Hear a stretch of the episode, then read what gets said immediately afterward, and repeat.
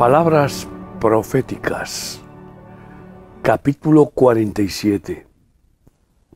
Una de las profecías más expectantes, fundamentalmente para España, que será protagonista de un éxodo millonario de españoles. Como Aliyah Sefardita, está escrita en Abdías 18, 20. La casa de Jacob será fuego y la casa de José será llama y la casa de Saúl estopa y los quemarán y los consumirán. Ni a un resto quedará de la casa de Saúl porque Yahvé lo ha dicho. Y los del Negev poseerán el monte de Saúl y los de la Sefela a los filisteos. Poseerán también los campos de Efraín y los campos de Samaria y Benjamín a Galaad. Y los cautivos de este ejército de los hijos de Israel poseerán lo de los cananeos hasta Sarepta, y los cautivos de Jerusalén que están en Sefarad poseerán las ciudades del Negev. Los habitantes del Negev, israelitas, tomarán posesión de Edom, territorio de Jordania habitado por los descendientes de Saúl, los edomitas o de Idumea, llamados rojos o peludos, como tradición al recordar que Saúl era muy velloso y pelirrojo, destacando la ciudad de Petra, que hoy se visita como ruinas históricas extraordinarias. Los benjaminitas, ya reencontrados, poseerán Galaad, tierras montañosas abruptas y de gran altura, con muchos bosques, también situadas hoy en Jordania, junto a Edom y Moab. Pero los españoles, descendientes de los israelitas conversos, llamados marranos, catolizados a la fuerza y como verdaderos cristianos o falsos cristianos disfrazados, pero siempre ortodoxos judíos ocultos, que hoy se van identificando con los anusín huidos de Europa, pues estos repoblarán el Negev, que tiene 12.500 metros cuadrados, y que en su zona más ancha, de 420 kilómetros cuadrados, 42 por 10, tiene una forma de corazón, curiosamente. A los más de 4 millones, según la computadora de Tel Aviv, de sefardíes españoles. Se sumarán muchos millones de los descendientes suyos esparcidos por toda América, que también oirán la llamada del sofar divino para volver a casa, junto a la trompeta bélica mortal de los cazadores antisemitas, el sofar de la llamada amorosa de el Dios de Israel de, bueno, pues de Jacob, de Isaac, de Abraham y de todo ser humano que le haya buscado, pues tocará ese, ese aviso para volver a casa y así ser salvados de la, de la cacería eh, universal antisemita, pues, mm, eh, que, que es que se produce con el toque de la trompeta bélica eh, a través de Naciones Unidas, a través de todas las instituciones, en una feroz persecución a Israel y a sus descendientes. El Negev es donde llegó Moisés con el remanente del éxodo de Israel, antes de su final en Moab, donde Dios le quitó la vida en el monte Nebo. Allí terminó, en Moab, en esos, en, esos montes de Moab, donde, bueno, pues acabarán refugiándose los, eh, los que huyan del anticristo, la iglesia. Es allí donde Abraham llegó desde Betel para establecer su campamento. También llegó allí, como dice Génesis 22, 19. Y volvió Abraham a sus siervos, y se levantaron y se fueron juntos a Berseba, y habitó Abraham en Berseba.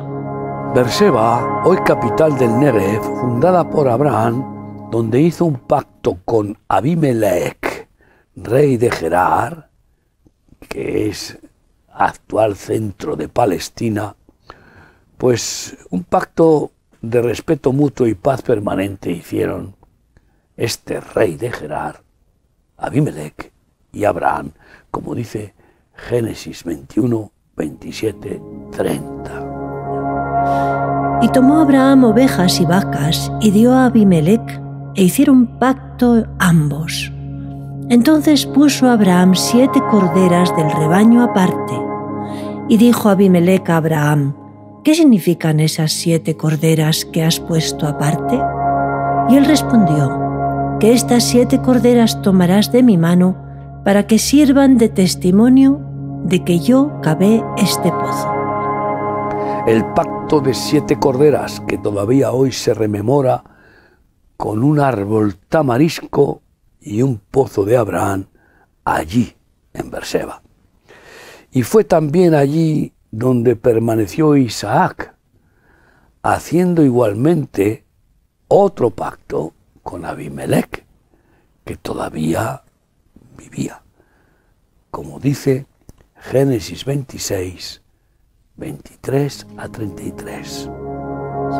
Y Abimelech vino a él desde Gerar y a Uzat, amigo suyo, y Ficol, capitán de su ejército. Y les dijo Isaac, ¿por qué venís a mí, pues que me habéis aborrecido y me echasteis de entre vosotros? Ellos respondieron, hemos visto que Yahvé está contigo. Y dijimos, hay ahora juramento entre nosotros, entre tú y nosotros, y haremos pacto contigo, que no nos hagas mal, como nosotros no te hemos tocado y como solamente te hemos hecho bien, y te enviamos en paz. Tú eres ahora bendito de Yahvé. Entonces él les hizo banquete y comieron y bebieron, y se levantaron de madrugada y juraron el uno al otro. E Isaac los despidió, y ellos se despidieron de él en paz. En aquel día sucedió que vinieron los criados de Isaac, y le dieron nuevas acerca del pozo que habían abierto y le dijeron, hemos hallado agua. Y lo llamó Seba. Por esta causa, el nombre de aquella ciudad es Berseba hasta este día. Fue en Berseba donde Isaac sustituyó a su padre Abraham en el gobierno de la, de la tribu, del campamento, porque nunca salió de allí. ¿eh? Y nunca se alejó de su padre y de su campamento. Y allí fue donde tuvo encuentros sobrenaturales con Dios y con Rebeca, la escogida del Señor para él, como dice Génesis 24, 62 a 67. Y había salido Isaac a meditar al campo a la hora de la tarde, y alzando sus ojos miró y he aquí los camellos que venían. Rebeca también alzó sus ojos y vio a Isaac, y descendió del camello porque había preguntado al criado, ¿quién es este varón que viene por el campo hacia nosotros? Y el criado había respondido, este es mi señor. Ella entonces tomó el velo y se cubrió.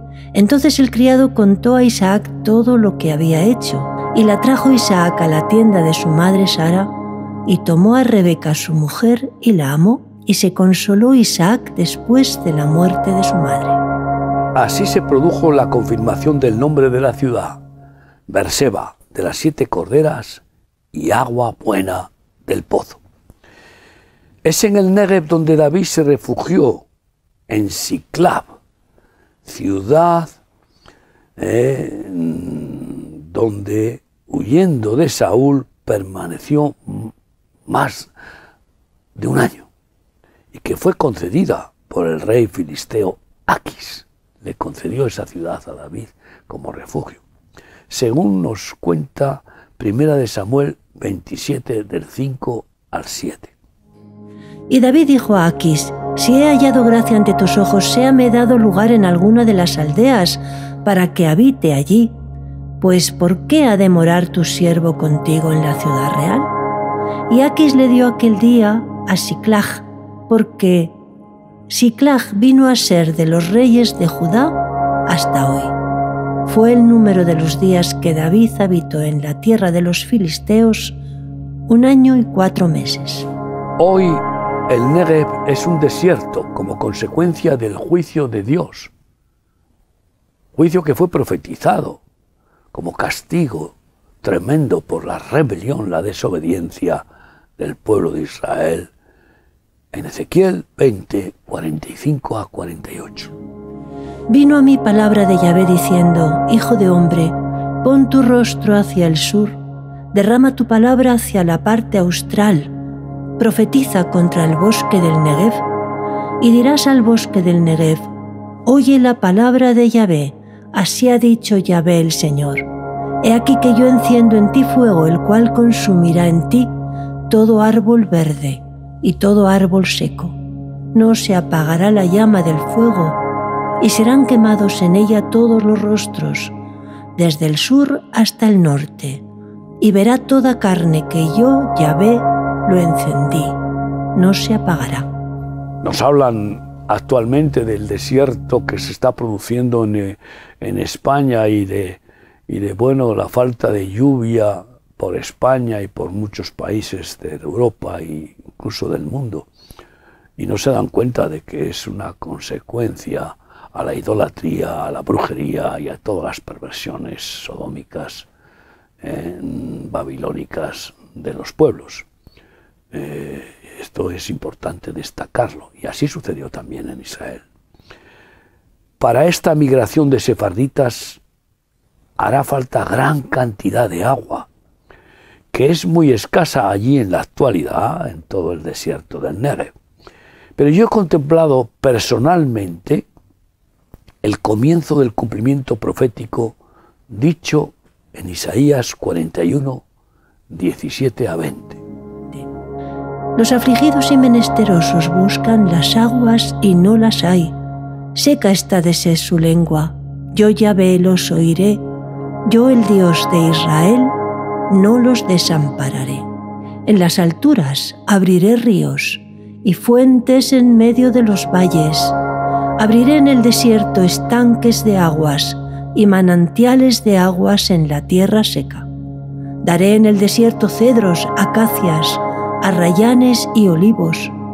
Pondré en la soledad cipreses, pinos y bojes juntamente, para que vean y conozcan y adviertan y entiendan todos que la mano de Yahvé hace esto y que el Santo de Israel lo creó.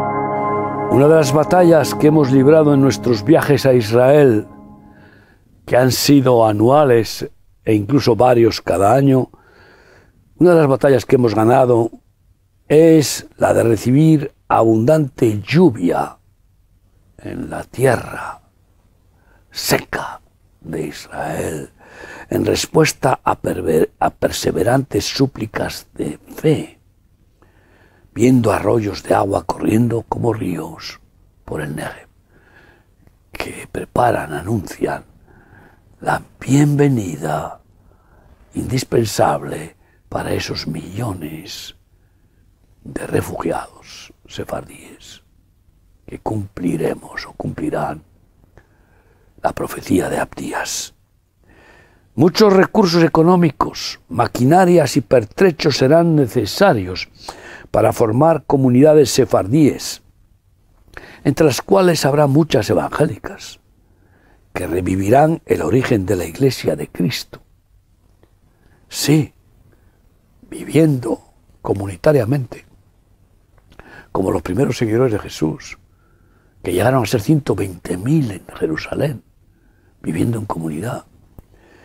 Y como familia de Dios que lo comparte todo, que es el original del Evangelio de Jesucristo y de la iglesia que dejó formada una familia que nadie busca lo suyo como el verdadero amor, para lo cual también España será principal protagonista de estas comunidades en el Negev, pues cumplirá, España cumplirá el Salmo 72, 10.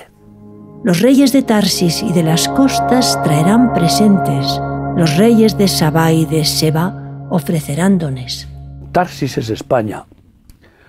Y qué curioso, Sefarad es España, Tarsis es España y figura como un país eh, de relevancia eh, fundamental en el final de la historia. Y desde Tarsis saldrán barcos eh, cargados de material, de maquinaria, de, alimentos y de todo lo que van a necesitar estos millones de refugiados en el Negev. Igualmente, lo leemos también en Isaías 60, 9 y 10. Ciertamente a mí esperarán los de la costa y las naves de Tarsis desde el principio, para traer tus hijos de lejos, su plata y su oro con ellos, al nombre de Yahvé tu Dios y al Santo de Israel que te ha glorificado, y extranjeros edificarán tus muros, y sus reyes te servirán, porque en mi ira te castigué, mas en mi buena voluntad tendré de ti misericordia. Hace muchos años que tuve ya una visión de, de que el Señor nos, nos concedería barcos. Claro, cuando empezamos a enviar contenedores de ayuda humanitaria por un montón de países, pues pensamos qué oportuno poder tener barcos que lleven ayuda humanitaria a África, ¿no? Y que hagan una ruta descargando contenedores por distintos países azotados por el hambre, la miseria y por la injusticia, ¿no? Pero también sabiendo esta revelación, que de España, Tarsis, país históricamente eh, fundamental en la navegación, en la fabricación de barcos, desde muy antiguo, junto con los ingleses, los portugueses y los holandeses, bueno, pues eh, los principales he mencionado, y bueno, también italianos, aunque menos, pero España, Tarsis, enviará naves y con eh, aportación de todo lo inimaginable que van a necesitar estos millones de personas, transportándolos a ellos también que vendrán cargados con sus pertenencias y ahorros desde América Latina o Estados Unidos y que se juntarán con los españoles para repoblar el Negev antes de acabar huyendo definitivamente del Negev a Moab. Esperamos estos barcos para esta gloriosa aliyah.